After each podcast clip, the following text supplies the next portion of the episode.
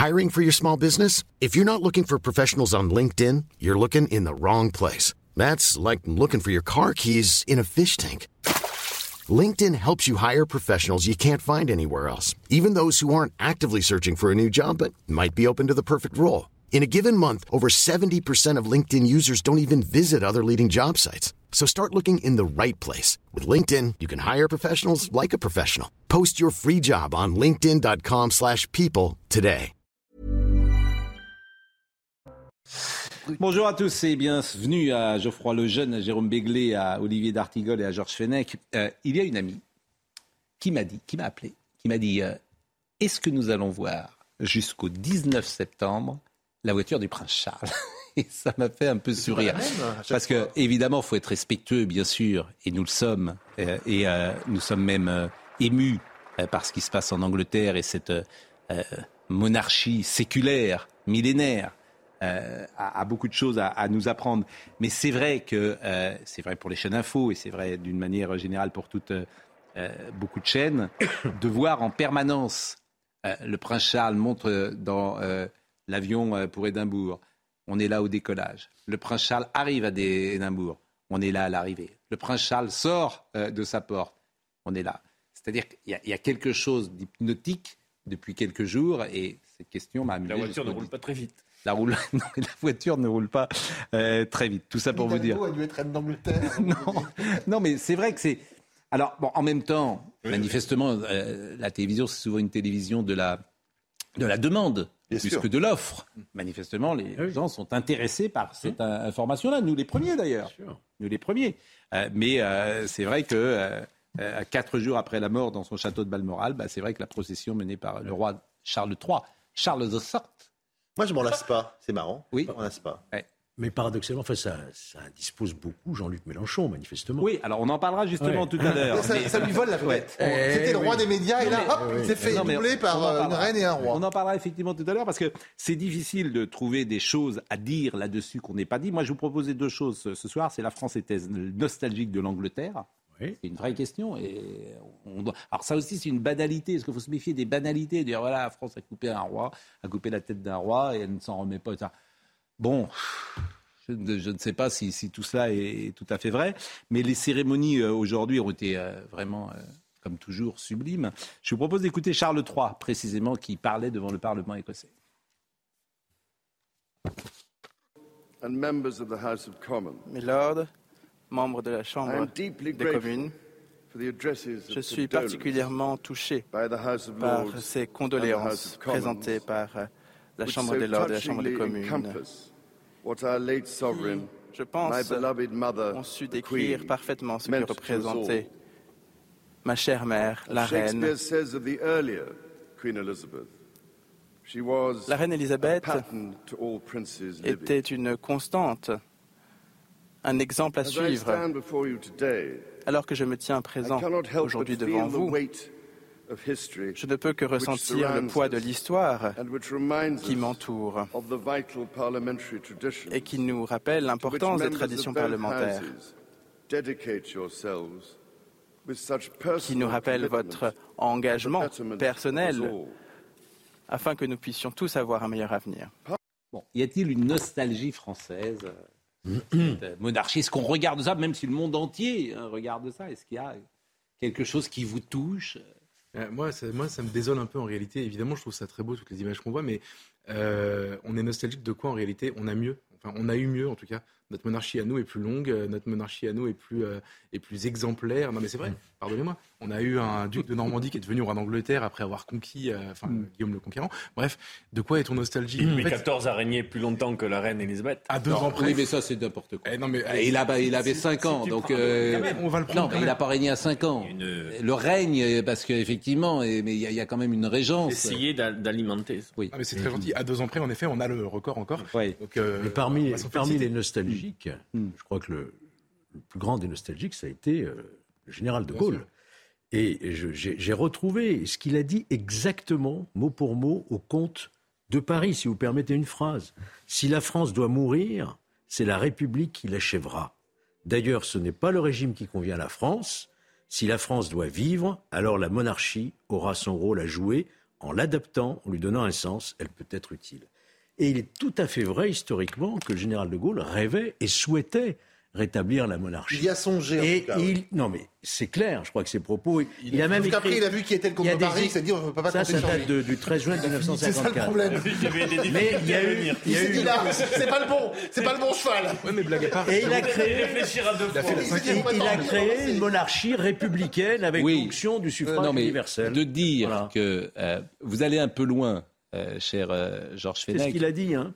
Euh, bah, c'est ce qu'il a dit. Euh, Est-ce que le 13 général de Gaulle, 1954. euh, comme euh, euh, Franco, euh, qui avait rétabli euh, la monarchie en, en Espagne, Juan Carlos est Juan- l'enfant de Franco, si je puis dire. bien sûr. Bon, est-ce que vraiment général de Gaulle a imaginé pense. remettre qu'il a raison, oui. Il a donné d'ailleurs un rôle Ouais. officiel. Mais en quelle année. En quelle En année 1954. Oui, en 54. Il y a songé, il y a songé, mais quand il a vu du quel était 13 le juillet, représentant, quand 1954. il a vu quel était le représentant des Bourbons en France, il s'est Oui. dit qu'on allait pouvoir devoir passer. Mais Michel C'est pas très gentil pour Il les, une pour opposition. le représentant du Euh, comte de pour Paris. représentant, Oui. euh, pour euh, répondre à votre question, d'abord, euh, s'il y a une nostalgie française, elle est aussi liée à cette reine-là, Oui. qu'on a connue pendant 70 ans, qui est un personnage exceptionnel. Je suis pas certain que si ça avait été une autre reine, et si le jour où Charles mourra le plus tard possible, il y a la même ferveur, la même dévotion. Par ailleurs, ce que les Français découvrent, il l'avait déjà vu il y, a quelques- il y a un peu plus d'un an, Mm. au moment du décès du prince Philippe, c'est tout ce décorum, toute cette étiquette, tous ces principes, toute cette histoire liée à l'Angleterre. Et finalement, on trouve ça formidable. Dire que ce truc où la modernité n'est pas rentrée, où euh, le- le- le- les réseaux sociaux sont pas rentrés, où on se, on, se, on, se, on se conforme à une espèce de livre d'or, ou à un livre d'ordre euh, qui existe depuis des centaines d'années, on trouve ça formidable. Et d'ailleurs, ça me rappelle un petit peu ce qu'était la Ve République du temps du général de Gaulle, où là, il avait usé et abusé des dorures. C'est-à-dire qu'il y avait, c'était certes une république, mais il y avait un tel décorum, il y avait un tel apparat hérité de la monarchie, que cette Ve République-là nous allait. Et je pense qu'on est nostalgique de ça. Et si je puis me permettre, Emmanuel Macron lui-même, en 2015, avant son accession Oui, à l'Élysée, il le dit lors d'une interview, il manque dans notre pays la figure du roi. Bien sûr. Il dit depuis euh, le général de Gaulle et depuis euh, donc le général de Gaulle, il n'y a plus cette figure. Bon, et Napoléon, dit-il, il n'y a plus cette figure. En tout cas, ces Et le images, président euh, et donc- rien, c'était ça. Et donc c'est Versailles, ces images c'est nous, la pyramide, c'est Fontainebleau, Oui, oui. c'est tous ces. La distance. Ces images nous cédèrent, les, les Hmm. couleurs même, euh, par exemple, les- ces, ces couleurs bigarrées euh, sur le cercueil. Euh, moi, parmi toutes les cérémonies qui m'ont le plus étonné, c'est cette cérémonie du canon, où ils sont trois. Euh, on dirait des automates. Il y en a un qui met l'obus, l'autre qui allume la mèche, le troisième qui retire l'obus. C'était tchac, tchac, tchac. C'était quelque chose d'incroyable. Et puis la deuxième image qui est incroyable à mes yeux, c'est quand ils enlèvent euh, ce bonnet à poil et qu'ils se mettent à crier Ouais, hip, ouais. hip, hip, hip, pourra, comme dans un vestiaire de foot. Vraiment, j'ai été assez. euh, la comparaison n'est peut-être pas heureuse d'ailleurs, mais regardez toutes ces images et elles nous, elles nous sidèrent. Alors, la nostalgie française, il se trouve qu'Éric Zemmour en a parlé ce week-end euh, à travers euh, la mélancolie française. Écoutons Éric Zemmour. Oui, c'est vrai, j'assume une certaine mélancolie française. Comment en serait-il autrement? J'ai grandi dans la France du général de Gaulle et me voilà contraint de vivre dans celle d'Emmanuel Macron. Quand, quand on voit ces derniers jours la magnificence des adieux à la reine d'Angleterre, comment ne pas reconnaître la beauté des traditions, de la continuité, de la permanence, du respect de son histoire par tout un peuple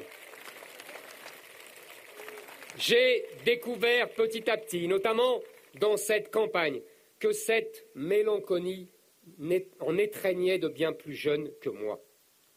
La mélancolie des années 60, voire des années 70, existe chez vous aussi, même chez ceux qui n'ont pas connu ces années-là. Alors, la mélancolie française, je vous ai lu hier dans le journal du dimanche, que vous dirigez euh, admirablement, euh, cher euh, Jérôme Béglé, et il y avait un, Moins bien que votre émission, merveilleusement animée depuis 5 ans.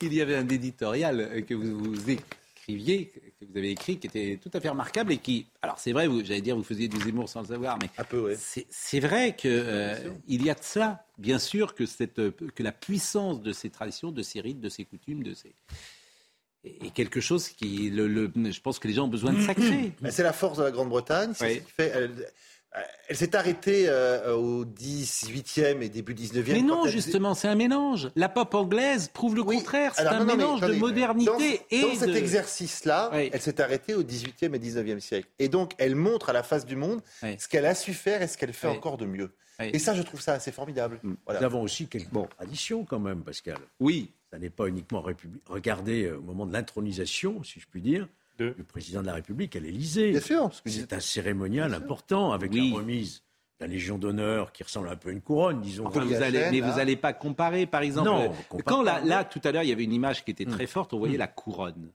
tout simplement.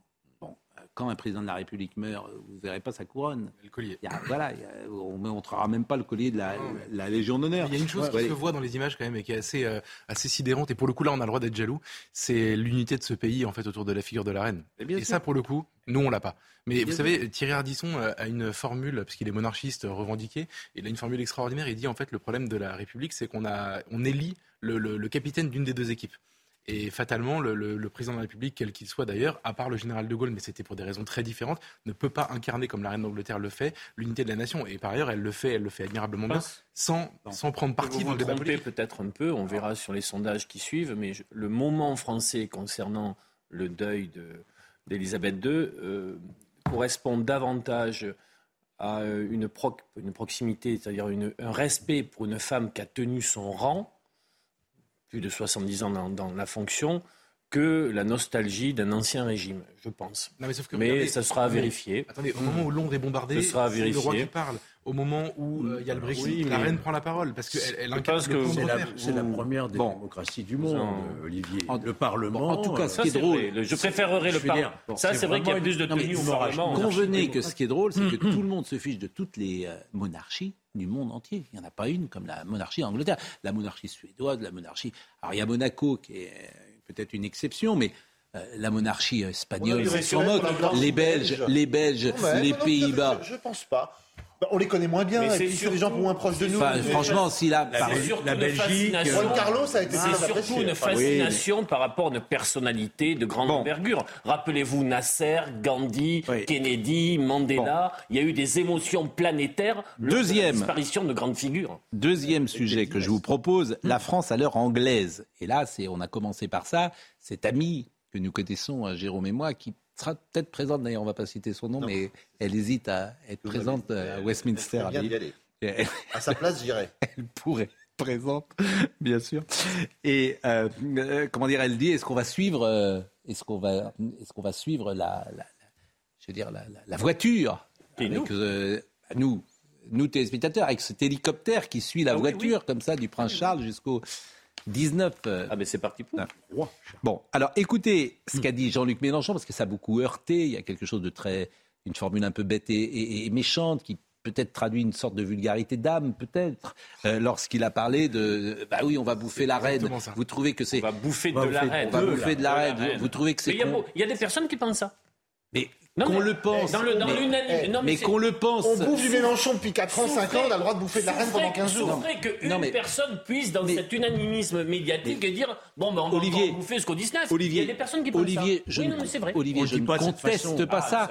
Mais quand, La manière, d'accord. quand on a été euh, candidat à l'élection, qu'on a fait 20%, par exemple, lorsque Paul VI est mort, je Hum. ne crois pas que Georges Marchais ait dit on va bouffer du curé pendant 15 jours. Il y avait, voilà, je, je ne crois pas qu'il ait dit ça. Donc Il n'y écoutez. avait pas de euh, chaîne d'info continue à l'époque. hein. oui. C'est joli votre veste, euh, Georges. Pardon?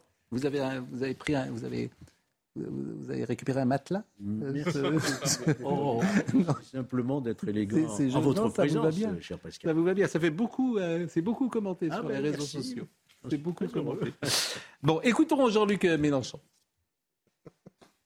C'est le moment qui les intéresse. Là, on va bouffer de la reine d'Angleterre pendant dix jours. Bon, et pendant ce temps-là, euh, c'est la rentrée, tout ça, mais non, bon. Remarquez, il y a un truc sympa, c'est qu'on va avoir beaucoup Stéphane Bern, et moi, je l'adore. Peut-être qu'il vous et moi, je l'adore. Alors, euh, bon. Bon, on va bouffer de la reine, c'est quand même, c'est pas très C'est on peut resituer le contexte. Il est, c'est des effets de tribune Il est. euh, On boit la fête de l'humain? C'est pas défendable. Non, mais je...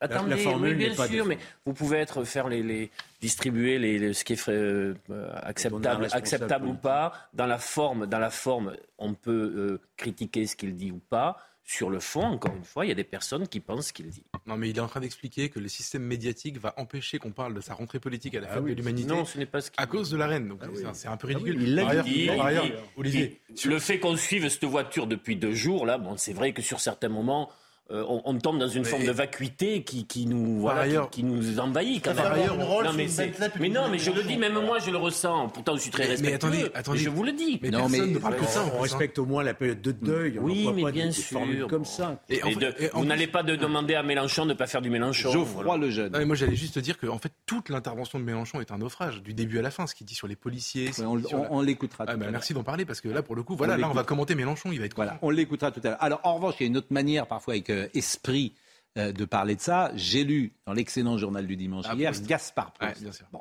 cher lecteur, je devine ta douleur et bien entendu, je pleure avec toi. On finit par s'habituer au traitement médiatique des faits divers sordides, mais là, une mamie anglaise agressée par le grand âge, les mots manquent pour décrire l'horreur. Bon, c'était assez drôle. Ça s'appelle Mamie Bentley. Il l'a appelée Mamie Repose Bentley. en paix, mamie. Bon. Et il y a un passage, alors c'est Gaspard Proust, justement, c'est- drôle, c'est- Oui, oui, il y a de, l'intelligence. Mais bon, il faudra s'y faire. À 96 ans, Mamie Bentley a pété le couteau dans la quiche. Si sa disparition nous touche tant, c'est d'abord parce qu'elle était simple. Quand elle venait en Normandie, c'était pour acheter des chevaux. Comme tout le monde, elle aimait rouler en Rolls décapotable avec ses meilleurs amis, des corgis. Pour aller vite, je vous parle d'un chien qui évoque un teckel sur lequel on aurait greffé une tête de renard sous cortisone. Sous cortisone. Et à un moment donné, sur les, les robes, il dit euh, qu'elle est stabilotée, une reine stabilotée Il par a, rapport aux il a un couleurs. talent fou. et C'est très bien Voilà. écrit, c'est très bien écrit. Qui lui est- En fait, il dit exactement le, l'exact Oui. de mon éditorial, comme Euh, quoi le journal du dimanche, c'est un journal ouvert, parce que bah. deux personnes peuvent dire exactement le contraire. Qu'on me euh, comprenne bien, ce n'est pas qu'on me comprenne bien, ce n'est pas que je n'aimais pas la reine d'Angleterre, c'est juste que je m'en foutais. Si elle a été assez peu flexible sur mon exigence, etc., etc. Et euh, il écrit aussi qu'elle eût été à ce point une icône gay n'est pas très étonnant. En une semaine, elle vous euh, faisait le tour des couleurs de l'arc-en-ciel avec ses tailleurs et ses chapeaux. On se demandait d'ailleurs parfois s'il ne s'agissait pas de la reine ou d'une égérie de Stabilo Boss. Mais qu'attend Elton John pour contester le trône à Charles? Bon, Ça, c'est le talent. voilà, c'est un talent, euh, évidemment. ça On peut l'écouter sur Europe d'ailleurs le matin, Euh, le mercredi matin. le mercredi, et puis on peut le lire dans le journal du dimanche. Et c'est aussi bon toutes Bon. les semaines. Il a pas d'équivalent, d'ailleurs. rare pour un. Non, ouais, non, mais c'est vraiment bon. Alors, il y a également, euh, vous avez peut-être vu ce tweet du maire de Bourges, le maire de Bourges Ah, qui refuse de mettre euh, son euh, Yann Galu. voilà. Et dans un tweet publié hier matin, Yann Gallu, Gallu. maire d'hiver gauche de Bourges, a dit refuser de mettre les drapeaux en berne le jour des obsèques de la reine d'Angleterre, malgré une proposition de la présidence de la République et une demande de la première ministre. Il n'est pas le seul, d'ailleurs. Bon. Voilà. Je respecte la douleur de nos amis anglais, mais je ne mettrai pas les drapeaux français sur le fronton des bâtiments municipaux de la ville de Bourges, demandé par Elisabeth Borde. Cette demande me paraît incroyable. Non, elle n'est pas incroyable, mais bon. Déjà, on ne peut pas le soupçonner de patriotisme aigu. Hein. C'est pas parce que le drapeau français est au-dessus Mm. de tout qu'il le fait. Et ensuite, quelle détestation de, euh, de, de la monarchie. Et parce qu'il y, y en a un autre qui a fait la même chose à cause de- du fait qu'elle était chef de l'église anglicane. Ouais. Ces gens sont dans un dans sectarisme. Ces gens, deux. Non mais attendez. Les élus, Ça fait les deux. grands, les élus de gauche deux. des mairies, des conseils départementaux, euh, régionaux, plus ne se sont pas fait remarquer par ce type d'intervention. Deux, deux, moi je plus suis plutôt content Plus que... Mélenchon, c'est quand même intéressant de voir Non, que le pays Non, mais- tient sur nos... Non, mais c'est intéressant tu de peux voir pas dire que- la gauche, tu vois. Les- J'ai pas dit la gauche. Mm. J'ai dit c'est intéressant de voir que c'est à gauche que se situe cette haine viscérale de la monarchie, de le- Mm. de- du cléricalisme en règle générale, et qu'ils vont jusqu'à euh, l'exprimer dans des moments comme ça, alors que honnêtement c'était un sujet pour personne. Quoi.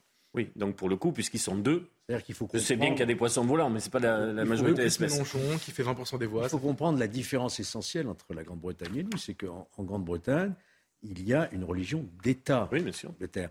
Et donc c'était frappant d'ailleurs d'entendre à l'église euh, Saint- Saint-Gilles à la fois des chants, euh, je dirais, euh, républicains, et puis le, le God Save the Queen, donc Mmh. l'hymne national, et en même temps des chants religieux, ce qui pour nous, évidemment, euh, est, est inconcevable.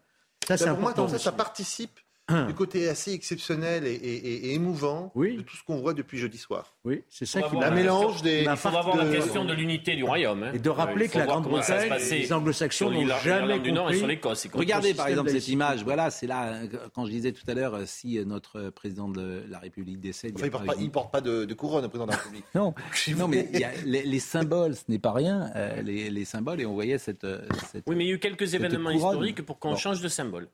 Oui, ça- Marianne est un très beau Ça symbole. ne m'a pas échappé. Alors, dernière image qui a fait le tour des réseaux sociaux et alors qui symbolise assez bien finalement ce qu'est Anne Hidalgo. Parce que euh, vous avez peut-être vu, euh, lorsque la reine d'Angleterre est venue euh, à Paris, eh bien, elle portait son Ah oui. parapluie Ouais, euh, elle-même. Et cette image euh, est formidable parce qu'une certaine nomenclatura, euh, avec quelques parvenus, manifestement se fait porter le, le parapluie. euh, François Hollande, comme à voilà. son habitude, prenait l'eau. Voilà, et, et- et la reine, elle porte son parapluie, et, Madame Hidalgo, on lui, on lui tient son parapluie. Donc euh, c'est une, c'est une image. euh, Cette image est intéressante. Ça Oui. qu'en fait, on a gardé de la monarchie, de ce que- de ce qu'on a connu de la monarchie, Oui. le pire. Oui. C'est-à-dire euh, une aristocratie complètement bourgeoisée qui s'en fiche complètement euh, de, de, de, justement de se faire porter son parapluie, etc. Et à côté la reine toute simple qui porte elle-même son. C'est c'est- c'est une allégorie en fait. Elle porte Enfin, le la parapluie simplicité, et de son la, reine, sac. la simplicité de la reine. La reine porte Mais un parapluie. là, là, là, c'est frappant, la Sur simplicité sa la reine. Bien sûr, non, mais c'est une allégorie, image, euh, Forcément, c'est un peu exagéré, mais euh, Bien sûr. Elle a son parapluie et son sac dans l'autre main. Je trouve ça on a gardé nous, on a gardé de la monarchie que la, la, la, la, la dimension de privilège en fait. Et c'est vrai que nos élites aujourd'hui vivent avec des privilèges. Et c'est ça qui a été Ah censé ils n'ont avoir pas, eu été aboli. le- ils ont pas eu leur but du 4 août. hein. Non. Le sac à main sur la main euh, avec laquelle elle signifiait qu'il fallait que ça se passe vite. Voilà ce que nous pouvions dire euh, ce soir sur euh, les obsèques à venir et euh, Lundi prochain. le deuil euh, de l'Angleterre. On va parler de l'Ukraine. D'Emmanuel Macron, visiblement, sa rentrée, quand même, il a des soucis parce qu'il a remercié euh, Zevent et Zevent l'a insulté. Ce qui est quand même pas convenable. On parlera d'Éric Zemmour, de Jean-Luc Mélenchon, de la corrida. Voilà un bon sujet. Si vous êtes pour ou contre la corrida. Et puis on parlera peut-être encore de l'Angleterre. À tout de suite. Il est 20h30. Isabelle Piboulot, le rappel des titres? En Écosse, le public a commencé à se recueillir devant le cercueil de la reine Elisabeth II, recouvert de l'étendard royal écossais. Il est exposé à la cathédrale Saint-Gilles d'Édimbourg. Demain, la dépouille de la reine sera transportée par avion à Londres avant ses funérailles nationales prévues lundi prochain à l'abbaye de Westminster. Le procès en appel des attentats de janvier 2015 s'est ouvert ce matin à Paris, plus de sept ans et demi après les attaques contre la rédaction de Charlie Hebdo et le magasin Hypercacher. Ali Riza Pola et Amar Ramdani, deux soutiens présumés des djihadistes, sont rejugés pour leur rôle présumé dans les attentats. Leur procès est prévu jusqu'au 21 octobre. En Ukraine, l'Agence internationale de l'énergie atomique fait état de signaux positifs concernant la centrale de Zaporizhia. La IEA est en consultation avec Kiev et Moscou qui se montreraient intéressés par un accord pour établir une zone de sécurité sur le site. Ce que préconisait l'agence dans un rapport la semaine dernière alors que la centrale fait craindre une catastrophe nucléaire. On ne peut pas dire que la rentrée d'Emmanuel Macron soit particulièrement réussie. Hein, euh, il prend des balles perdues sur le nucléaire, à juste titre, euh, puisqu'il est quand même responsable de la situation. Il prend euh, également euh, sur le CNR, il a été le sauvé. aussi, oui. Voilà, le Conseil national de la refondation, il a été sauvé, si j'ose dire, par la mort d'Elisabeth euh, II, parce qu'autrement on aurait souligné l'échec de ce rendez-vous. Et là, alors, je pense que les gens ne sont pas au courant de, euh, de l'événement dont je vais parler. Ça s'appelle The Event. C'est un marathon de streaming. C'est quoi le streaming? C'est une sorte de flux sur Internet avec des vidéos, des gens qui prennent la parole, des influenceurs qui prennent la parole et qui parlent, et puis on peut commenter. Bon, euh, c'était organisé du 9 au 11 septembre dans un but caricatif. Et le président de la République a été euh, insulté en direct par un streamer, Antoine Daniel, qu'on va écouter dans, dans une seconde. Ils ont récolté 10 millions d'euros, 10 millions d'euros pour euh, des raisons. associations. Voilà, quatre associations pour, comment dire, sauver, entre guillemets, la planète. Et Emmanuel Macron leur a dit merci. Bon, gentiment, peut-être. Et on va écouter Emmanuel Macron. Mais il s'est fait. D'ailleurs, je ne vais pas vous passer, je vous passerai que la version expurgée. Parce que ce je considère que ce que dit Antoine Daniel, c'est pas audible. Il insulte le président de la République. Il y a un gros mot dedans, absolument. Mais il y a pire que ça.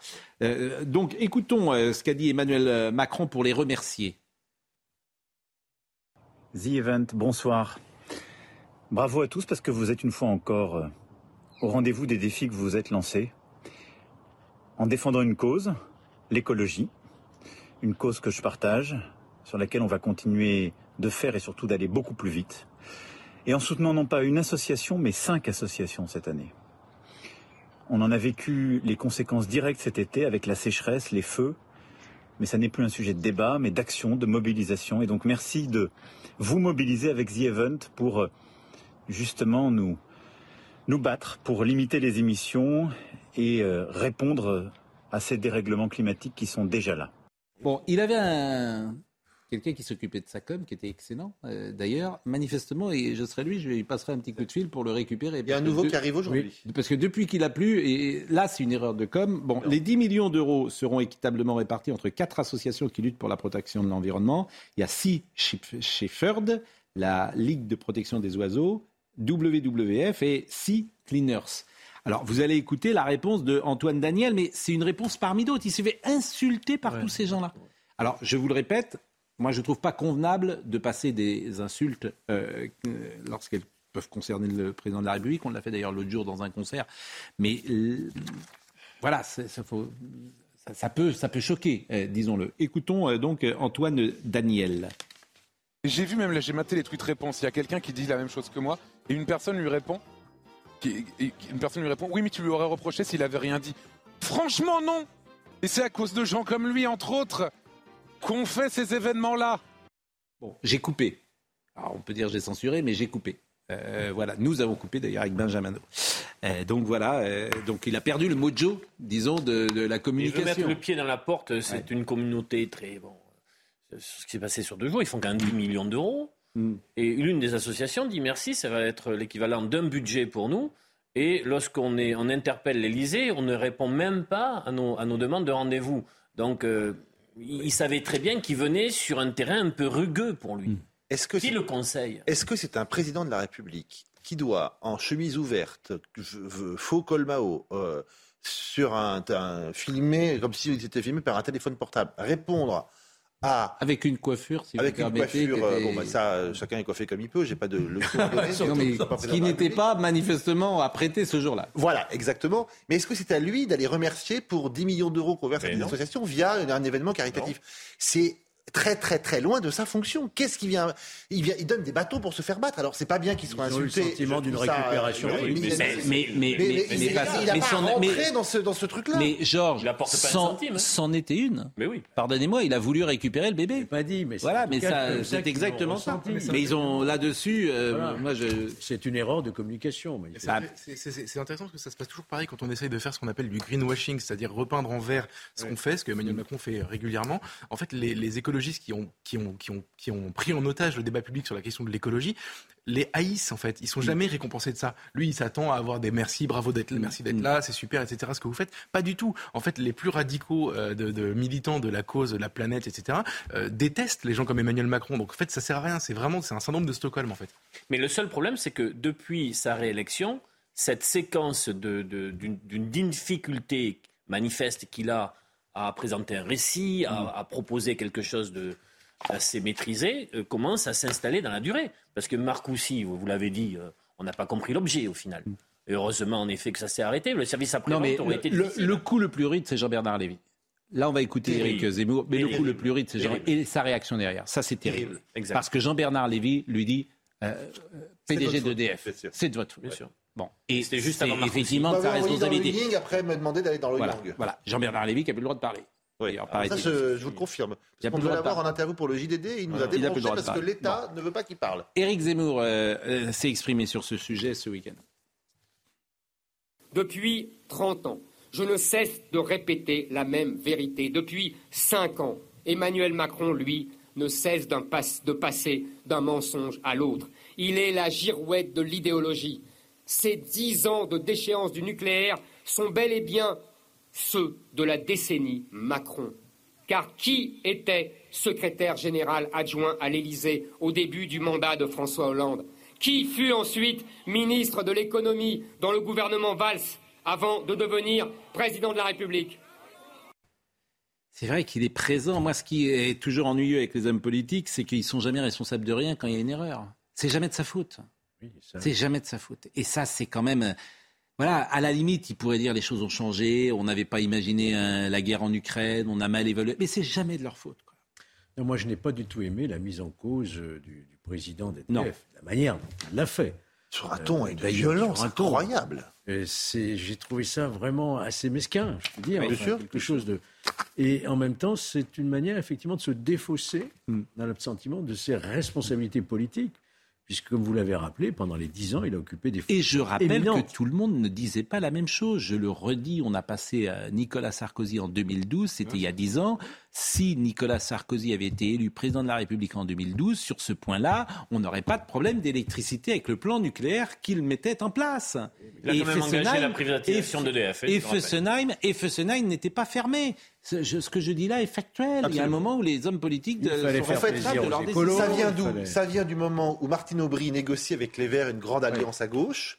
Euh, le PS a déjà plus d'idées et donc elle se dit bah, c'est pas grave, on va abandonner le nucléaire parce que ça nous permettra d'avoir ce grand euh, espace commun avec la gauche, avec les Verts. Et on fera plaisir à nos amis allemands. François Hollande réélu n'y voit pas malice, Hmm. il adopte, le, il adopte le- ce, ce principe-là. Et c'est Ségolène Royal qui, à la fin du quinquennat, publie le fameux décret qui ferme officiellement Fessenheim. Mais là où, où- où Emmanuel Macron est quand même un peu malhonnête, c'est qu'il aurait pu en arrivant dire il n'y a pas urgence, on va attendre, on a investi, je crois, 600 millions d'euros ces quatre dernières années pour la mettre aux normes et elle peut encore vivre 10 ans. On verra bien ce qui passera au, bout de 10 ans. Donc je veux bien qu'il n'ait pas pris la première décision, c'est parfaitement Hmm. vrai, mais il a en tout cas accompagné cette décision-là et il a Et puis on a passé la semaine dernière très clairement le plan où il annonce qu'on va sûr. fermer les centrales nucléaires. On va fermer euh, en 15 France. ou 20 Bon, d'ici 2035. Tour d'horizon de la vie politique française ce week-end avec Jean-Luc Mélenchon qui était à la fête de l'humanité, qui à chaque fois euh, hausse le ton, si tant est qu'il puisse encore euh, euh, hausser le ton. Euh, il est intervenu sur euh, le refus d'obtempérer et sur la jeune femme qui, hélas, d'ailleurs, était décédée alors qu'il n'y était pour rien, qui était euh, Passagère. exactement, qui était la passagère euh, et qui était à côté du conducteur qui, lui, en revanche, c'est Tarenne, hein, bien sûr, euh, pouvait euh, être à qui on pouvait demander des comptes sur son action. Écoutez Jean-Luc Mélenchon. J'en profite pour le dire même à ceux que ça dérange. Que quand je vois qu'on tue une gamine de 21 ans parce qu'elle est à côté d'un type qui ne veut pas s'arrêter, moi ce qui m'émeut, c'est cette malheureuse qui est morte. Sa pauvre mère qui l'a attendue à la maison pour rien. Je ne suis pas d'accord. Et rien ne me fera taire sur ce sujet. Et certainement pas des flics factieux. Moi, je suis scandalisé hein, quand j'entends ça. Euh, Vraiment, je ne peux pas accepter de tels propos. Euh, surtout quand il dit en plus qu'on tue parce que le type a refusé de s'arrêter. C'est pas parce qu'il a refusé de s'arrêter. On dit à chaque fois refus d'obtempérer, mais pas du tout. C'est parce qu'il présentait un danger pour la sécurité physique d'un policier qui était en état de légitime défense. Enfin, la justice le, le dira.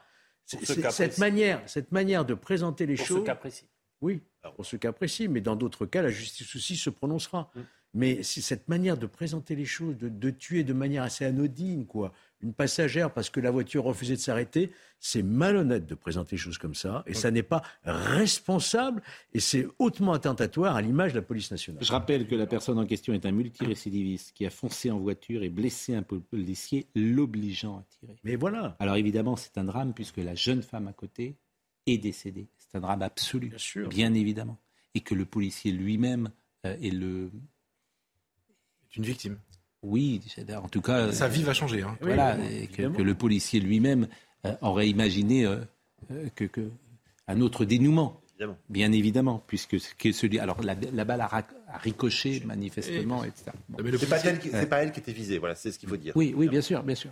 Et le policier, Euh, il n'imaginait pas être sous le coup de deux procédures, Oui. une euh, de l'IGPN et une judiciaire, Mm, mm. euh, ni, euh, Les ni polices- euh, que ça allait ouais. durer deux ans et que sa vie s'arrêtait, qu'il n'avait pas d'avancement pendant ce temps-là, etc. Et pardon, il y a autre chose que je trouve Mm. honteux dans ce que dit Mélenchon, c'est que en plus il fait du pathos en parlant de la pauvre mère qui attend Ouais. euh, la jeune fille. La vérité, c'est qu'il en sait rien. Il n'est pas du tout mu Ouais. par la compassion pour la pauvre mère ou pour Mais- la jeune fille, mais par la haine des Mais flics. ce que je trouve incroyable, et je l'ai dit dix dix mille fois, l'indulgence dont il bénéficie. Et même les gens de l'ANUPS pourraient dire, mais moi je ne, je me désolidarise. Bah, mais si vous regardez- veux si vous dire, regardez euh, Roussel un peu, hein. Fabien Si Roussel pourrait dire, je Bon, ne fonctionne ce- ce plus qu'on avec a regretté monsieur. sur la fête de l'humain, c'est qu'il était sur un format d'intervention où il a souhaité uniquement euh, être seul euh, en tribune, euh, interrogé par un juriste de l'humanité, alors qu'il y avait des estrades euh, avec l'ensemble des sensibilités euh, de la gauche et de l'écologie. Il a refusé ce format plus élargi qui aurait permis sur, certains, euh, sur certaines thématiques de, pour un monarque. de donner à voir le, le débat euh, entre Mm. les différentes sensibilités des ANUPS. Mais vous savez, je l'ai déjà dit sur le plateau, c'est une stratégie de communication pour lui. Puisqu'il sait très bien que, ce type de propos va faire réagir. C'est ce qu'il nomme la conflictualité du débat euh, Oui, politique. mais c'est pas ce qui m'intéresse. Pourquoi pour les gens, réagir. mais pourquoi les gens ne se désolidarisent vous- pas si vous, non, mais si Pourquoi vous les regardez gens les ne- enquêtes d'opinion, si vous Ouais. regardez les enquêtes d'opinion, Ouais. l'électorat de la NUPS Ouais. n'est pas un électorat anti-flic. Oui, mais pourquoi Non, mais je vous le dis. Mais Après, pourquoi plus vous allez vous resserrer du noyau vous ne, répond- vous ne plus- répondez pas à ma question. Sont Mais- terrorisés, Le parti, le- mais le vous, par exemple, qui est plutôt euh, Mais on a- un on a un compagnon de désaccord- route. on a un désaccord Mais c'est pas des questions de désaccords, mais c'est plus qu'un désaccord. Vous pourriez a- dire c'est parfaitement inadmissible. Moi, je, ne suis pas avec. euh, hein, les républicains Je l'ai dit, on l'a dit à de très nombreuses reprises qu'on ne partage pas. Non, non, non. Mais on ne partage pas. Vous, vous, Pro, vous- non, mais non. vous votez ensemble.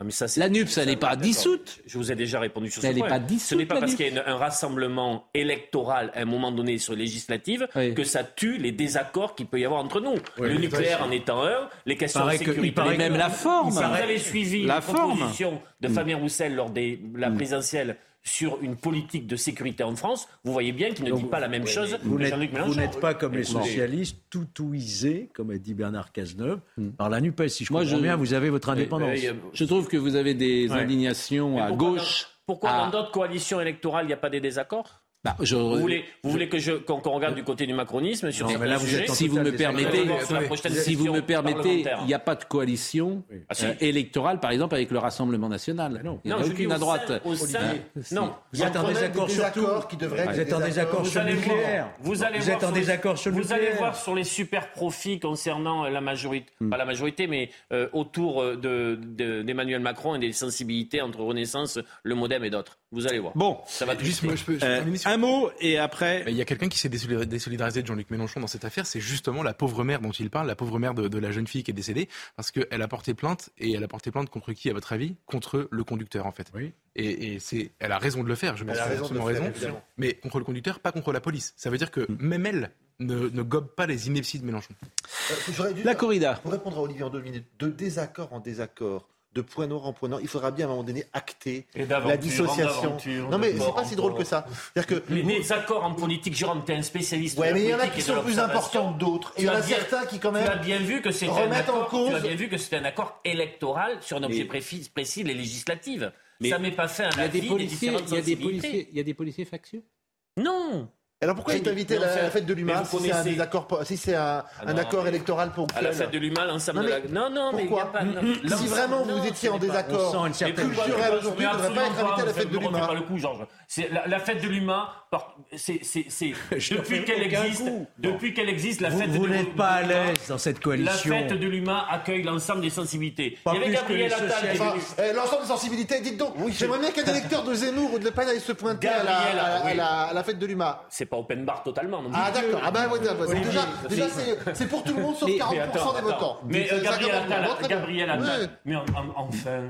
Non mais quoi Mais tu, tu vis dans quel, dans quel monde Non mais tu dis que c'est pour tout le monde et tout d'un Enfin, coup il y a déjà on 40%. est quand même le journal L'Humanité est quand même euh, euh, euh, euh, a la, la, la possibilité de pouvoir choisir quand même la manière dont il construit. Je suis bien d'accord, mais tout à l'heure c'était censé Enfin, être euh, enfin. une fête à, à politique. Bon, on le la fête de la euh, le JDD pour voir ce qui s'y passait. Eh ben, euh, il y avait quelqu'un, il y avait Arthur Nazar, figurez-vous. Ah oui, c'est vrai. La, la corrida. La Ça, c'est corrida. corrida. La corrida. La corrida. Émeric Caron veut supprimer Oh euh, la corrida. Ah. Nous avons un problème. Benjamin No me dit pourquoi nous avons un problème? On ne peut pas écouter. euh, donc ce samedi 10 septembre à Arles, une manifestation de défense de la corrida a eu lieu en réaction à la proposition de loi du député de Paris, Émeric Caron, visant à interdire la corrida sous le mot d'ordre liberté pour nos cultures régionales et pour les peuples du taureau. Plusieurs personnalités, notamment le maire d'Arles, Patrick de Carolis, ont pris la parole pour défendre la corrida ainsi que toutes les formes de taureau-machie. Alors écoutons euh, Émeric Caron. Je viens de déposer ma proposition de loi pour abolir la corrida en France. Le texte, le voici. Abolition de la corrida, un petit pas pour l'animal, un grand pas pour l'humanité, c'est le titre. Et cette proposition a été signée par 63 députés France Insoumise Europe Écologie et Verts. La prochaine étape pour cette proposition de loi, déjà, c'est qu'elle elle fasse bien partie de la niche parlementaire de la France Insoumise. Il y a donc une sélection qui doit être euh, opérée pour savoir quels seront les textes qui seront euh, proposés au vote lors de notre niche parlementaire de novembre. Et il faut donc que ma proposition de loi passe cette étape, mais je suis très optimiste. Yann Effelé, vous voyez cette manifestation de la défense de la corrida. Les amateurs de corrida mobilisés pour défendre la pratique. Ce week-end, les arènes d'Arles accueillaient la Goyesque, une corrida traditionnelle. Face aux accusations de maltraitance animale, les protoromachis se défendent. Je déteste qu'on attaque ma liberté, nos libertés, notre liberté. Aujourd'hui, on est mobilisé pour défendre, euh, pour défendre ce que nous sommes, notre identité. nos euh, traditions, nos valeurs. Au même moment, les anti-corridas rappellent leur opposition.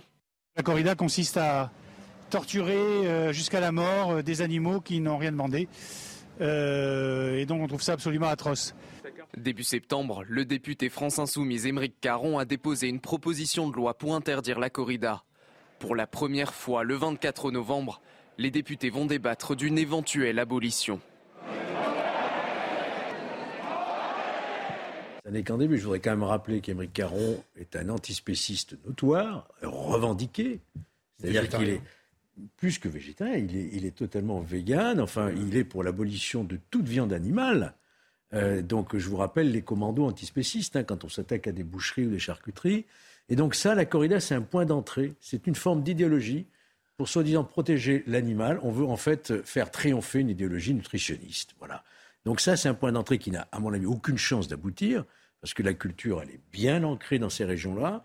Je, à- dans l'hypothèse où il obtient une niche parlementaire, comme il vient une niche, c'est marrant comme expression, hein, une niche parlementaire euh, pour euh, faire étudier sa proposition de loi, je ne vois pas comment il trouvera une majorité pour mettre un terme à ce qui est une tradition. Enfin, je parle sous le contrôle aussi d'Olivier cette Mais, fois. puisque Il y a les corridas, vous il y a êtes de des- cette Il y région-là. a des bodegas, il y a des côtes euh, de bœuf, il y a euh, Voilà. euh, des soirées, il y a des fêtes de village. c'est- pas la même chose. Non, non, mais il y a On une peut culture. On considérer qu'il y a une forme de cruauté. Il y a une culture. Oui, mais On peut considérer. je vais vous dire je par exemple. Et alors je suis Non, véritablement on peut- une- on peut je suis- considérer. je suis euh, respectueux de cette culture et je ne vais pas à la corrida. Parce que tout simplement, j'y suis allé. Demain, on voudra interdire la deux, chasse, la pêche. Ça ne m'a pas. bon, voilà. Mais je. C'est véritablement une culture pour ceux qui, qui, qui sont de, ces, de ce pays, de ces territoires. Bien sûr. Une culture très ancrée et très forte. Euh, Non, mais oui. Bah, a- oui.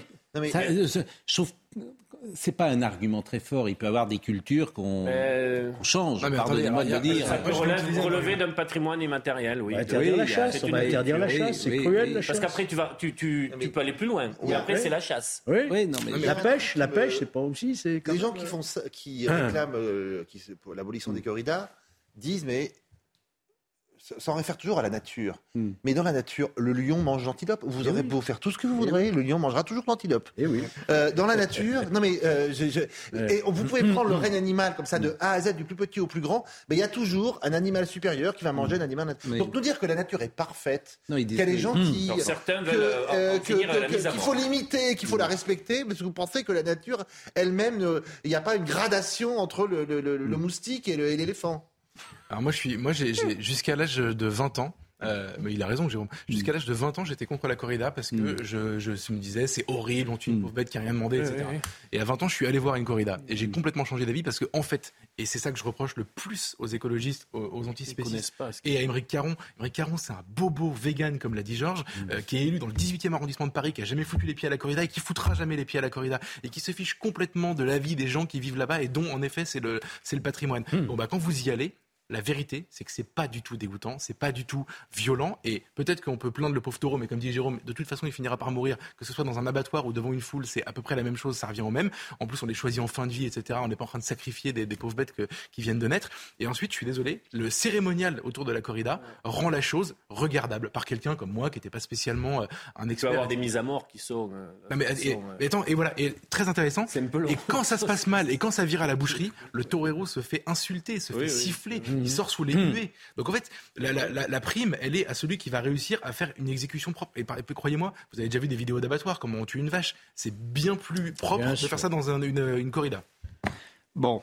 Mais je suis pas sûr Euh, qu'il ait la niche parlementaire pour reprendre. euh, Je pense pas qu'il aura la niche parlementaire. Bon, alors, euh, Quand même d'autres Il y sujets. a Franck Leboeuf qui m'écrit, je- sans, sans jeu de mots, bien sûr. Il me dit Salut Pascal, on peut tuer un animal sur le coup pour manger, mais torturer, dit-il. Mais c'est pas une torture. Mais c'est pas une Il se torture. trompe. C'est pas une torture. C'est une corrida. C'est pas une torture. Non mais honnêtement, c'est- c'est- il est affaibli par des petits coups de pique et à la fin il est exécuté. Torero risque lui-même sa vie.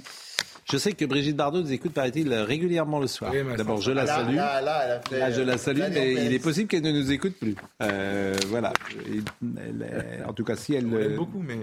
Mais non, mais de ça serait ce type de- intéressant. C'est euh, le type de débat qui. Ça serait intéressant d'ailleurs de l'avoir au de- téléphone. Moi, je rêve d'avoir Brigitte Bardot au téléphone et pour qu'elle puisse vous répondre. Ça m'intéresserait vraiment euh, de- de- d'entamer cette discussion euh, avec vous. Bon, il nous reste deux minutes. Magnifique, formidable. 80 ans. 80 ans, formidable. Michel Drucker, les amis. Vous voulez l'écouter? Ah. Il a été interrogé sur RTL. Voilà ce qu'il a dit. Écoutez.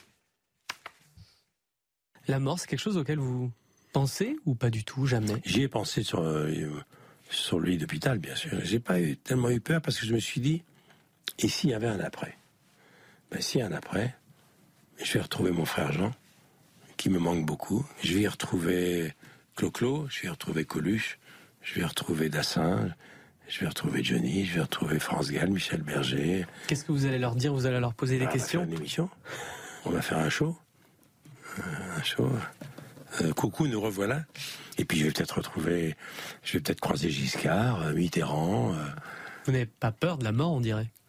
Non, je vais vous dire, par où je suis passé, je peux vous dire qu'il peut plus rien m'arriver maintenant. Bravo, Michel Drucker. C'est un modèle, c'est un exemple. Et euh, la Ouais. durée. Il vous reste 25 ans, Pascal. Oui, Drucker, finir voilà. de Non, mais c'est hein. c'est- autre chose. C'est un parcours unique, vraiment. Et c'est vrai que il y a de la bienveillance, beaucoup de bienveillance chez lui euh, pour ses, les jeunes journalistes, pour les jeunes animateurs, et on le salue vraiment. Et, et on lui souhaite une longue vie. Hein? Non? Présent- Prend soin de sa santé, Il sera, plus je que- crois savoir, très présent en 2024. Exactement, et ça fera. Et vous vous rendez compte qu'il a fait les Jeux de Tokyo en 60 ans plus tard, il va 64. commenter Voilà. les Jeux Olympiques Magnifique. 2024. Julio Iglesias qui sera là tout à l'heure, Serge Lama, Michel Sardou, formidable, merveilleux, magnifique. Bon, Monsieur Ben Kemoun, venez nous voir parce que ce soir c'est la première. Grande, bah, Me mets vous là. mettez où vous voulez. Grande première ce soir. Le meilleur de l'info. Tous les soirs, 21h, 22h. Qu'est-ce que c'est? Qu'est-ce que c'est le meilleur de l'info? C'est beaucoup vous, Pascal, mais c'est toute l'antenne de, de CNews. On va refaire l'info, on rembobine l'info de toute la journée, on fait l'actu, mais en utilisant les meilleures séquences qui ont été diffusées sur CNews. C'est tout simple. Donc vous allez revoir l'info avec tout ce qui s'est passé, avec nos correspondants, euh, beaucoup de la reine aujourd'hui évidemment, parce qu'on a suivi toute la journée ce parcours incroyable, ce dernier voyage de la reine.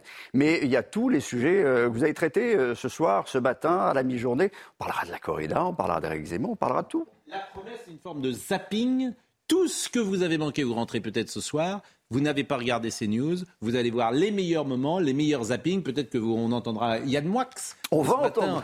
On a eu un petit échange, un, peu chaud. poil euh, tendu. Bon, bah merci. Vous savez ce qu'on dit dans ces cas-là pour cette nouvelle émission. Eh bien, on vous le souhaite vraiment de tout cœur. Arnold, Arnold Cara était à la réalisation, Philippe était à la vision, Nicolas et Harry étaient euh, au son. Merci à Benjamin No, à Noémie Benamou et à Léo Marcheguet qui était euh, pour la première fois avec nous euh, ce soir. Euh, Olivier Benkemoun, dans une seconde. Ah non, j'ai pas, pas présenté service littéraire. Ah oui, alors ça, service littéraire, je le dis à chaque fois. Albert Simonin, le Chateaubriand de l'Argot. Il y a un très bon papier de Jules Maigret. Il y a, euh, comme toujours, un excellent papier, un insoumis, un vrai, de Bernard Morlino sur Giacomo Leopardi. Et je le dis à chaque fois, si vous n'avez qu'un journal littéraire à euh, acheter, service littéraire, le mensuel de l'actualité romanesque. C'est percutant, c'est politiquement incorrect, c'est euh, tenu, écrit, réalisé par François Cereza. Voilà, euh, la service littéraire du mois de septembre. À demain.